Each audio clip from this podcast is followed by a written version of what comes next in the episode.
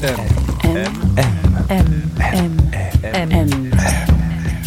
Le goût de M.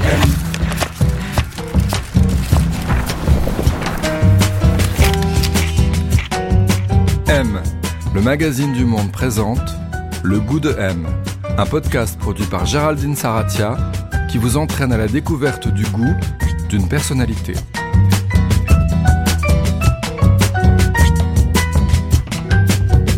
Qu'est-ce qu'avoir du goût? Qui a bon goût? Mauvais goût? Et puis d'abord, comment se forme le goût? C'est tout l'objet de ce podcast qui vous entraîne donc tous les 15 jours à la rencontre d'une personnalité.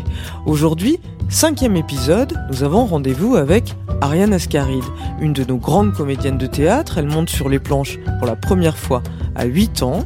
Elle a tourné à ce jour une quarantaine de films, dont la moitié aux côtés de son mari, le cinéaste Robert Guédiguian. Elle est d'ailleurs à l'affiche du dernier film de Guédiguian, Gloria Mundi, un film âpre qui décrit, via le prisme d'une famille recomposée, la précarisation grandissante des classes populaires et les luttes intestines qui en résultent. Ascaride joue une mère courage, un rôle qui lui a valu le prix d'interprétation lors du dernier festival de Venise. Et pour en savoir un peu plus sur le goût ascaride, pour aller au-delà des Marseille, la gauche, l'Italie, Marius et Jeannette, que l'on lui associe immédiatement, on a rendez-vous chez elle, à Montreuil, en proche banlieue parisienne. Alors c'est une maison rose qui fait l'angle, dans une rue en pente, non loin de la place du marché.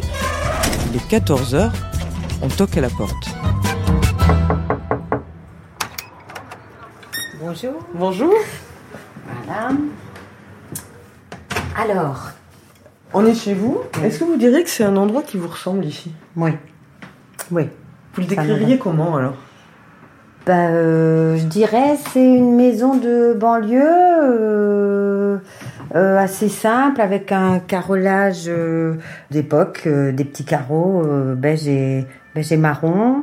Euh, dans le couloir, le carrelage est complètement d'époque. Et puis il y a un escalier euh, marron qui monte aux chambres, un, un escalier comme on, enfin vous savez comme dans les films des années 50, en fait, euh, de, la banlieue parisienne. C'est vraiment ça. Euh, si on continue le, le couloir, là il y a une partie des livres. Là il y a Monsieur Guédiguian euh, qui est assis à son bureau et qui travaille. On s'en va Robert, au revoir. Et donc Alors là, on continue le couloir. Puis là, on arrive dans la grande pièce, qui est la pièce à vivre. Il y a un endroit où on mange, euh, avec un buffet, puis le tableau de mon père, euh, que mon père a fait. De l'autre côté, c'est la cuisine, enfin le coin cuisine. On s'est posé dans le coin cuisine, face au tableau de son père, qui représente le port de Marseille. Ariane nous a offert un café et je lui ai demandé quel était le goût de son enfance.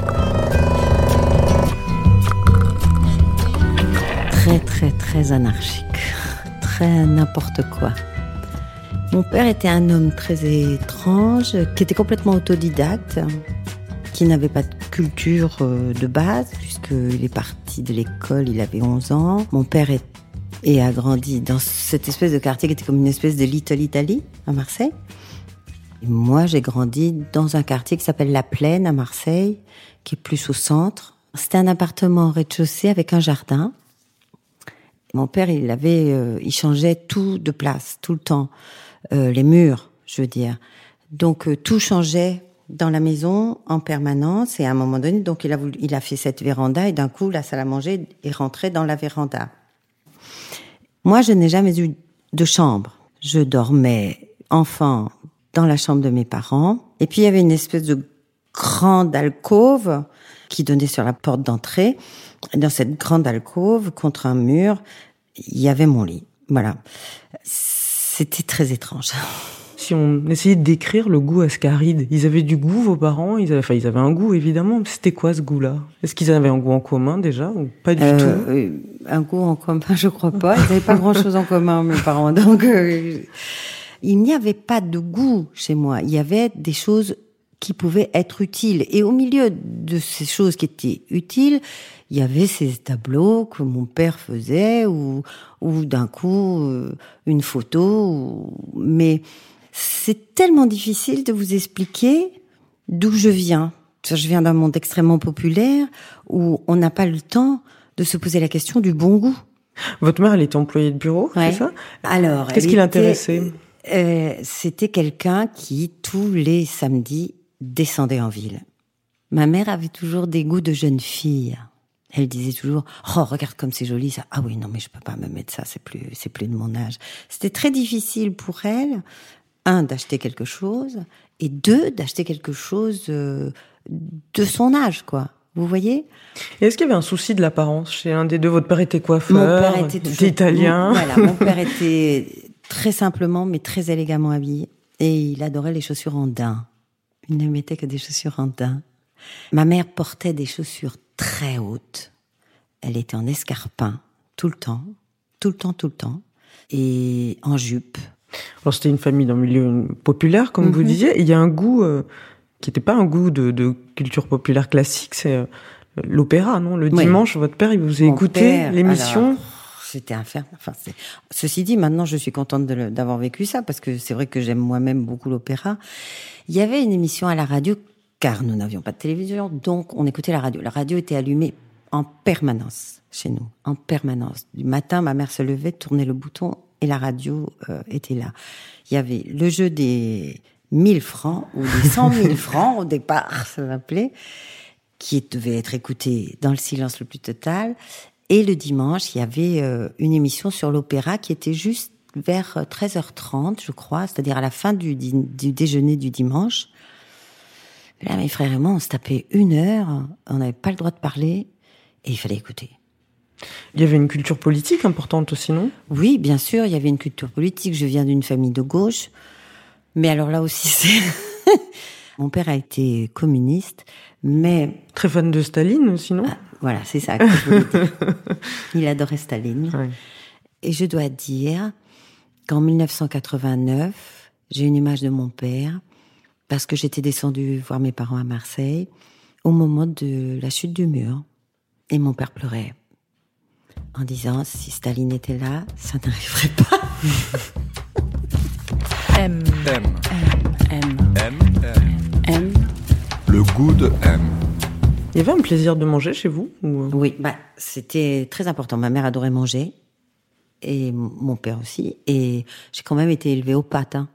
Pour moi, la, la nourriture euh, euh, première, c'est les pâtes. C'est-à-dire que je mange des pâtes quand je suis contente, je mange des pâtes quand je suis triste, je mange des pâtes quand j'invite des gens chez moi.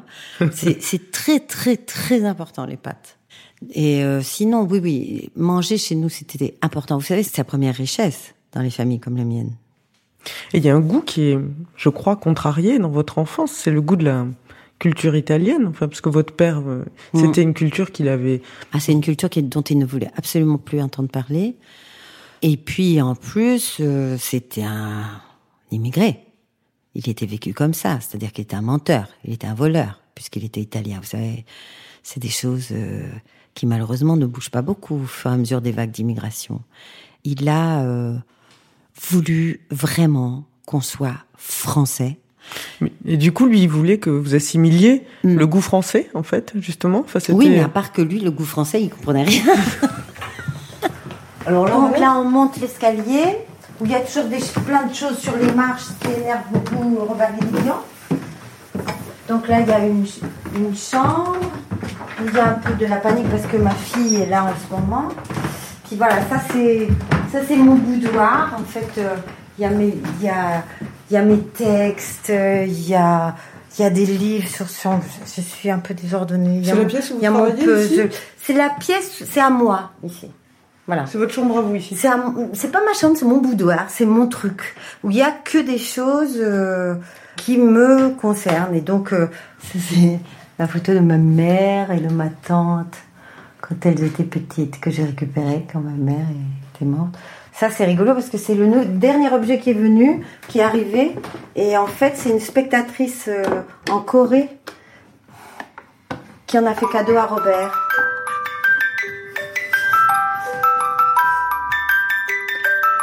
Et vous, vos goûts, ils se sont cristallisés sur quoi? Enfin, je crois qu'assez tôt, il y a eu la lecture. D'ailleurs, Ouais. vous disiez pour euh, échapper ou euh, à ce chaos un petit peu. Mhm, Enfin, c'était agité, l'agitation familiale. Euh, et la lecture, vous la pratiquiez dans un endroit très particulier dans cette maison.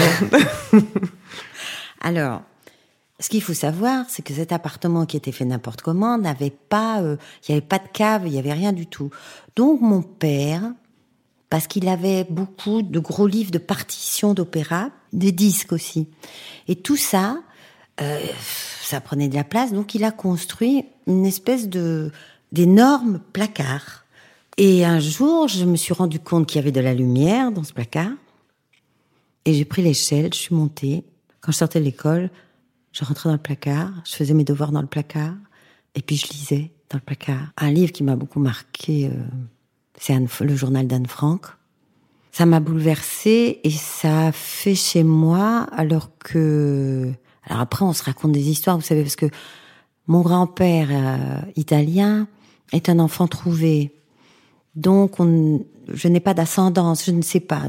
Quand j'ai lu Anne Frank, je ne sais pas pourquoi, je me suis dit que j'étais juive. Ça me, me traversé, ça me bouleversait. Ça... Et puis euh, après, il est arrivé Georges Sand, et c'est mon frère encore qui m'a offert euh, La Mare au diable. Alors là, quand j'ai su, parce que je savais pas du tout que Georges Sand c'était une femme, et quand j'ai su que c'était une femme qui écrivait des romans, ça, ça a été euh, génial. Et c'était tellement loin de ce que moi je vivais, euh, même euh, géographiquement parlant. Je pouvais aussi bien lire un magazine euh, de jeunes filles qui était interdit dans ma maison, Mhm. car mon père ne voulait pas que je lise ces trucs complètement débiles. Il fallait pas lire ça, que je me faisais prêter par mes copines. Et, et je pouvais lire euh, Jean-Paul Sartre. Et puis il y a le théâtre qui arrivait très tôt, puisque votre père Oui. faisait partie de cette troupe amateur. C'est là que vous, vous avez fait vos débuts. Mais si vous voulez, c'est pas le théâtre, c'est euh, c'est pas un goût. Non C'est euh, c'est comme j'ai deux bras ou deux jambes. C'est plus viscéral que ça. Ça fait partie de moi. Hmm. C'est pas quelque chose que j'ai décidé. C'est juste quelque chose qui me permet de m'exprimer. C'est ça qui est très difficile à. Je, je suis quand j'arrive dans un théâtre, c'est chez moi. Je n'ai aucun problème à marcher sur un plateau de théâtre. Rien du tout. C'est à moi. Il y avait des acteurs ou de- qui vous ont marqué ou des films que vous adoriez à cette époque? Alors, évidemment, j'adorais Romy Schneider. Il y avait John Wayne, Charlton Heston, donc j'étais Jean Marais, dont j'étais très amoureuse. Ça m'emmenait tellement, tellement, tellement loin. Tellement loin. Et pendant longtemps, et même des fois ça m'arrive encore, quand je sortais du cinéma enfant, il ne fallait surtout pas me parler. Parce que si on me parlait, ça, on me faisait revenir à la réalité.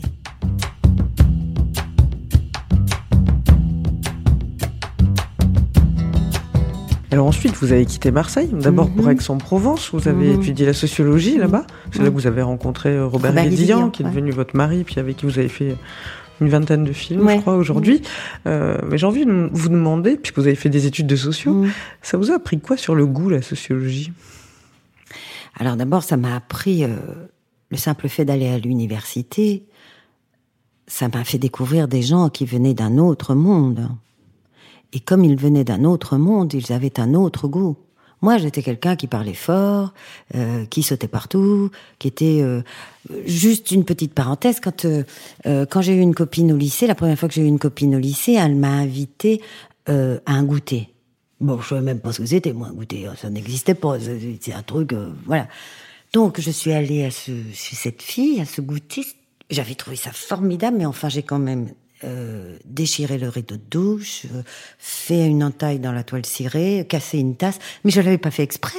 C'est parce que j'étais, euh, voyez, j'étais comme ça, comme nous dans notre maison, il n'y avait pas un meuble qui craignait, il y avait rien du tout, donc on était très comme ça.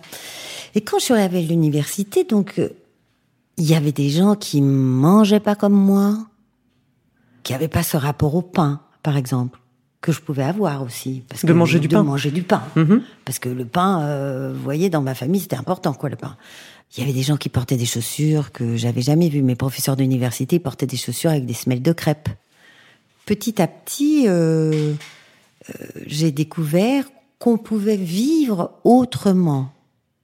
D'un coup, j'ai découvert que à l'intérieur d'une maison, ça pouvait être chaleureux, agréable, paisible. Je me suis intéressée au goût bourgeois.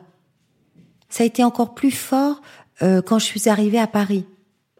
Vous êtes arrivé dans le 7e arrondissement, je suis arrivée dans ça le 7e donc, euh, arrondissement. Des J'étais arrondissements jeune les fille plus au chics. père, euh, J'étais jeune fille au père, dans un immeuble où j'avais peur même de la concierge. J'avais peur de tout le monde. Tous ces goûts-là, ils étaient liés à des, à des classes sociales, à des. Mais bien sûr. Voilà. Et puis les gens étaient habillés en beige. Moi, je venais d'un endroit où les gens, moi, j'ai toujours porté des couleurs. D'un coup, je voyais des tas de gens habillés en beige. Et je me disais, oh oui, c'est très joli. Oh oui, ça fait chic. euh, voilà. Maintenant, euh, les gens qui sont habillés en beige, ça me fait un peu peur. Vous voyez, mais à ce moment-là, c'était le summum de l'élégance pour moi. Donc vous vous y êtes intéressé, mais Ah avec une, avec une. Avec, euh, alors, avec complexe au départ, énormément de complexe. Et puis après, il y a vraiment des très belles choses. Avec du désir aussi, Oui, alors. bien sûr. Et puis il y a des très belles choses.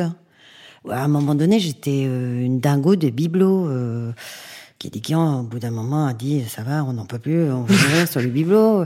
Mais parce que je trouvais que c'était le, le raffinement le plus total. Ça s'apprend. C'est ça qu'il faut qu'on sache. Ce n'est pas inné. Moi, j'ai appris. J'ai mis longtemps hein, à savoir m'habiller. Hein. Et c'est mes filles qui m'ont appris à m'habiller. En fait, un jour, elles m'ont dit ah ça y est, tu sais le faire. Mais j'ai mis très très très très très longtemps. Et, c'est vrai que de temps en temps, mais alors maintenant je le revendique, j'ai une faute de goût, du bon goût quoi. C'est alors j'en sais rien d'ailleurs si c'est le bon goût. C'est le goût reconnu quoi. Mais moi de temps en temps j'ai une faute de goût. Et mais celle-là je la revendique. Et vous disiez maintenant, j'ai plus de. J'ai plus du tout de problème à aller au festival de Cannes. Au départ, c'était les événements comme ça, c'était des parce que c'est aussi des scans euh, sociaux en fait justement. Enfin, on va, Ah non c'était terrible. on je va. pense que j'allais à la Il y a mort. des codes. Non, Ouais. j'allais à la mort. À la mort. Alors c'est un mélange de peur, de, de colère, parce que je, parce que je sentais que j'étais handicapée. En fait, c'était un handicap. Je savais pas comment faire. Je, je, je, je- je- j'essayais. Alors je disais avec provocation, je me disais bon bah je m'en fous, je vais arriver en bleu de Chine, euh, je vais arriver habillée comme ça. Puis au bout d'un moment, je me retrouvais euh, avec toutes ces personnes qui étaient extrêmement bien habillées. Je savais pas à ce moment-là qu'on pouvait se faire prêter les fringues, quoi. Donc euh, je me disais il y a un truc qui va pas. On me regardait euh, jamais méchamment, mais un petit peu d'une manière un peu exotique, avec cette petite bonne femme euh, qui venait de ce milieu populaire. vous voyez, il y a un truc qui est embêtant, c'est que je suis intelligente. C'est très embêtant d'être intelligent par moment, parce qu'on voit tout et on sent tout et on entend tout et on comprend tout. Vous disiez le goût bourgeois, ça s'apprend. Enfin, le goût bourgeois Mm. qui est assimilé par certains comme, euh, on va dire, une espèce de bon goût. hein, de bon goût, Tout voilà, ça, oui, oui, tout bien ça sûr, entre, c'est le entre bon goût. guillemets. Oui, le bon Euh, vous disiez pour pour acquérir ce goût-là, il faut plusieurs générations. Quand on est un fils de pauvre. Mhm. euh, mes filles par exemple, elles commencent à devenir de vraies bourgeoises. Vous vrai. disiez, mes grands-parents, mes parents et moi, on a complètement raté le coche. Et alors leurs enfants, eux, ça allait être de vrais bourgeois. Bien sûr, évidemment. C'est des, mes filles vont être des héritières et les enfants de mes filles euh, se poseront même pas la question.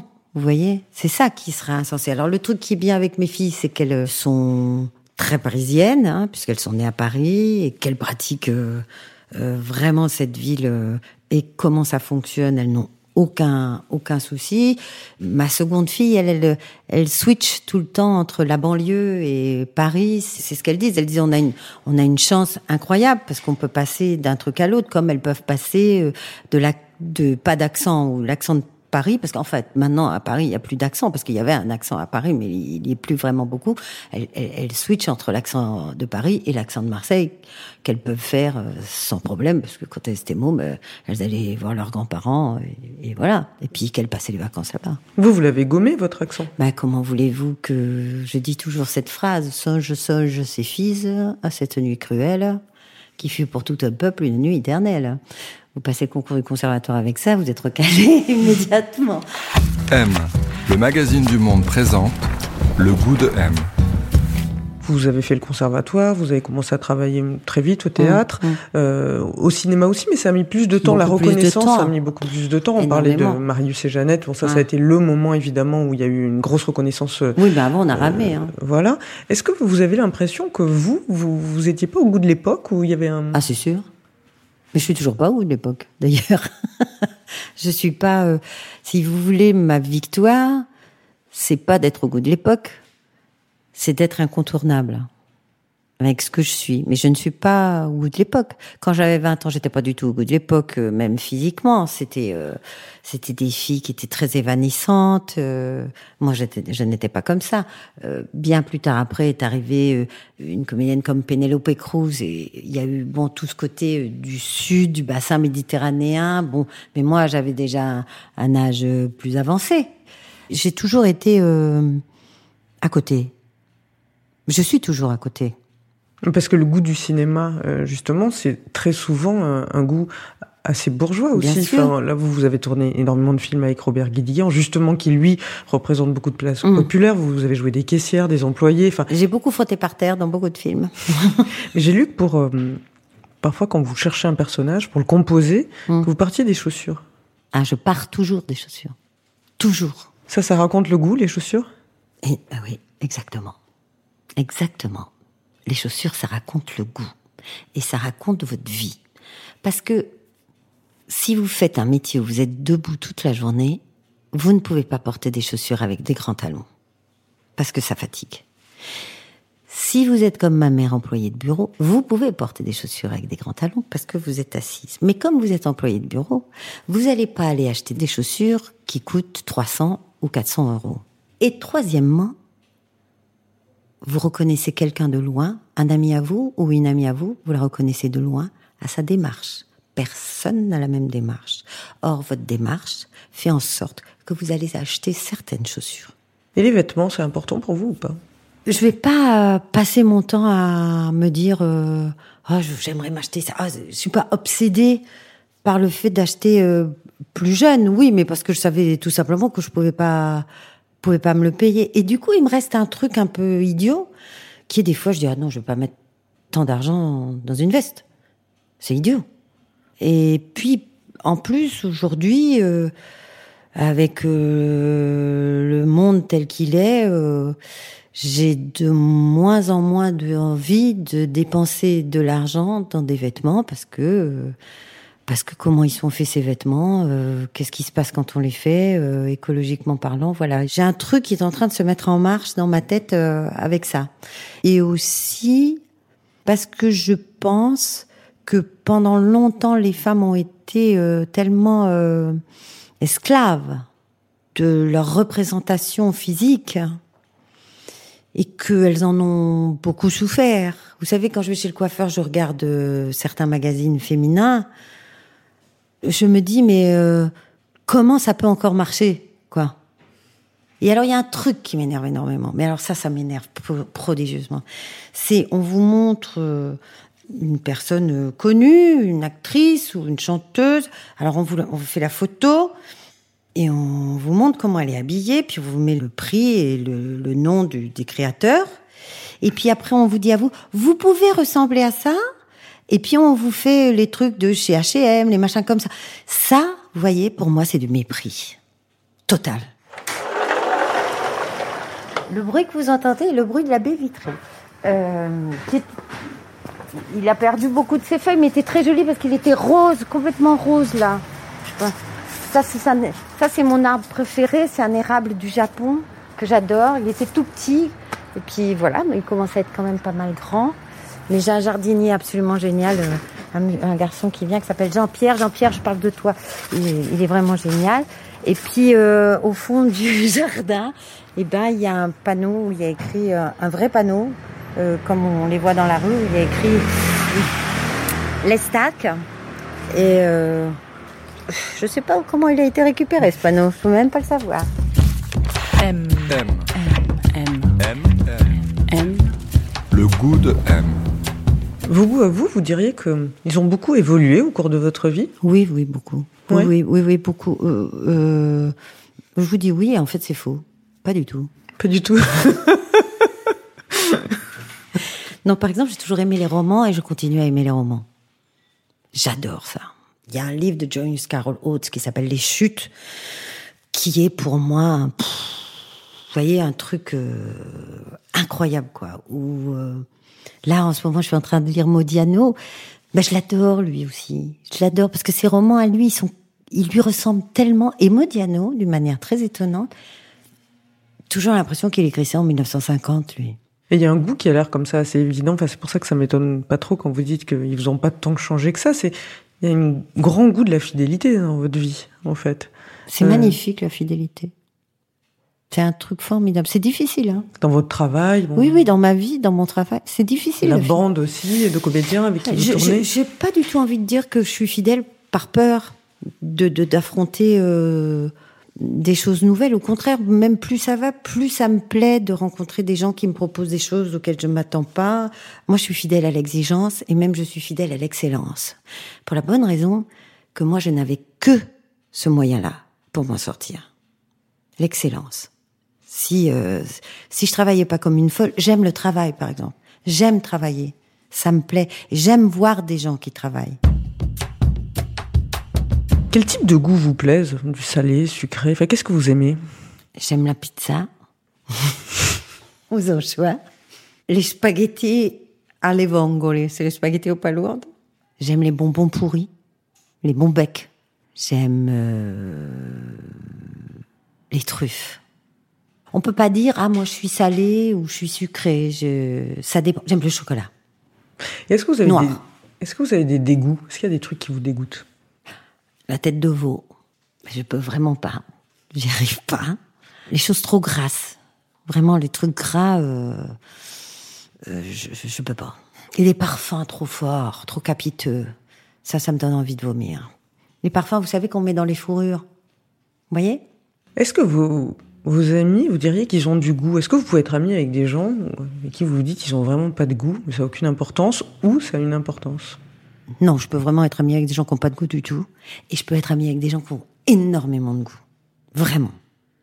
Par exemple, moi j'adore euh, le goût des aristocrates. Ça me fascine. Je comprends rien. Ils m'épatent complètement. Ils sont dans un autre monde. Et au fond, ils ont quelque chose en eux de certaines valeurs. Il y a des valeurs avec lesquelles euh, je peux pas me, enfin, je me retrouve pas.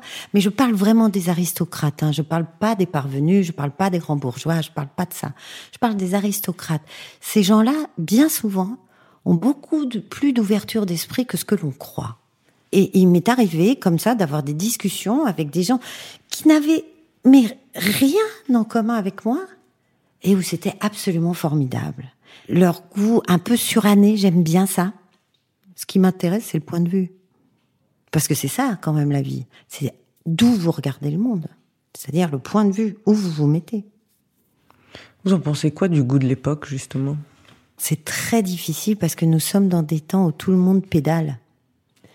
Si vous voulez, quand moi j'étais enfant, les choses étaient claires. Il y avait les bourgeois, il y avait les prolos, il y avait, les aristocrates, et il y avait des valeurs dans ces classes, hein, mot qu'on n'emploie plus, qui étaient très définies. Moi, j'ai connu des vieux monsieur, des vieux, des vieux prolos qui étaient d'une dignité. La dignité est une chose très importante euh, dans, dans le milieu populaire.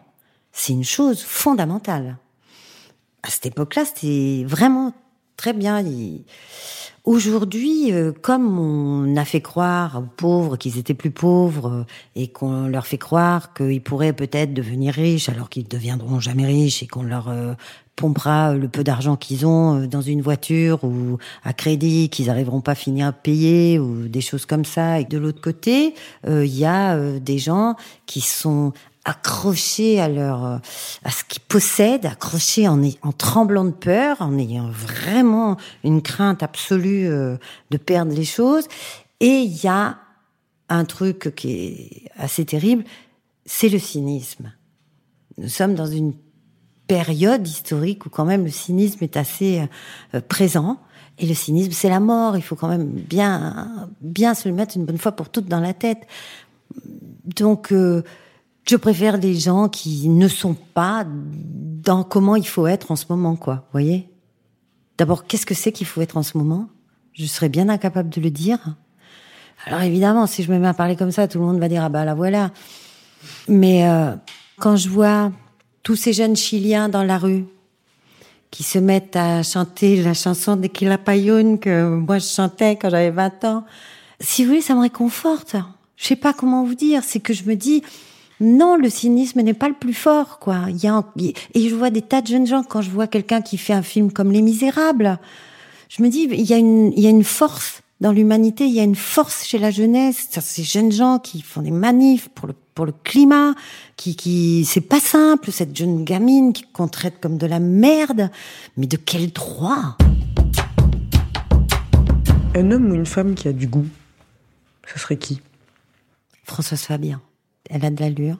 En fait, ce que j'aime bien dans Françoise Fabian, c'est que Françoise Fabian, elle vient de, elle vient d'Algérie, euh, donc elle a, elle, a quelque chose de complètement méditerranéen. Euh, Stéphane Essel, il avait euh, cette immense intelligence, cette ouverture d'esprit incroyable. Ce que j'aime beaucoup, si vous voulez, chez les gens qui pour moi ont énormément d'élégance, c'est qu'ils ont la, la dignité et l'élégance de ne pas vous faire partager leurs angoisses, d'être en même temps très attentif à vous, mais sans être véritablement démonstratif. C'est-à-dire que c'est juste dans le regard. Ça, j'adore ça.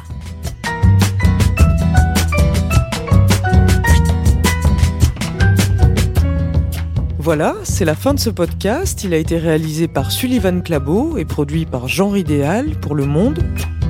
Si vous aimez ce podcast, n'hésitez pas à nous suivre, à nous laisser des étoiles, des commentaires. On se retrouve très vite avec un autre invité, un autre goût.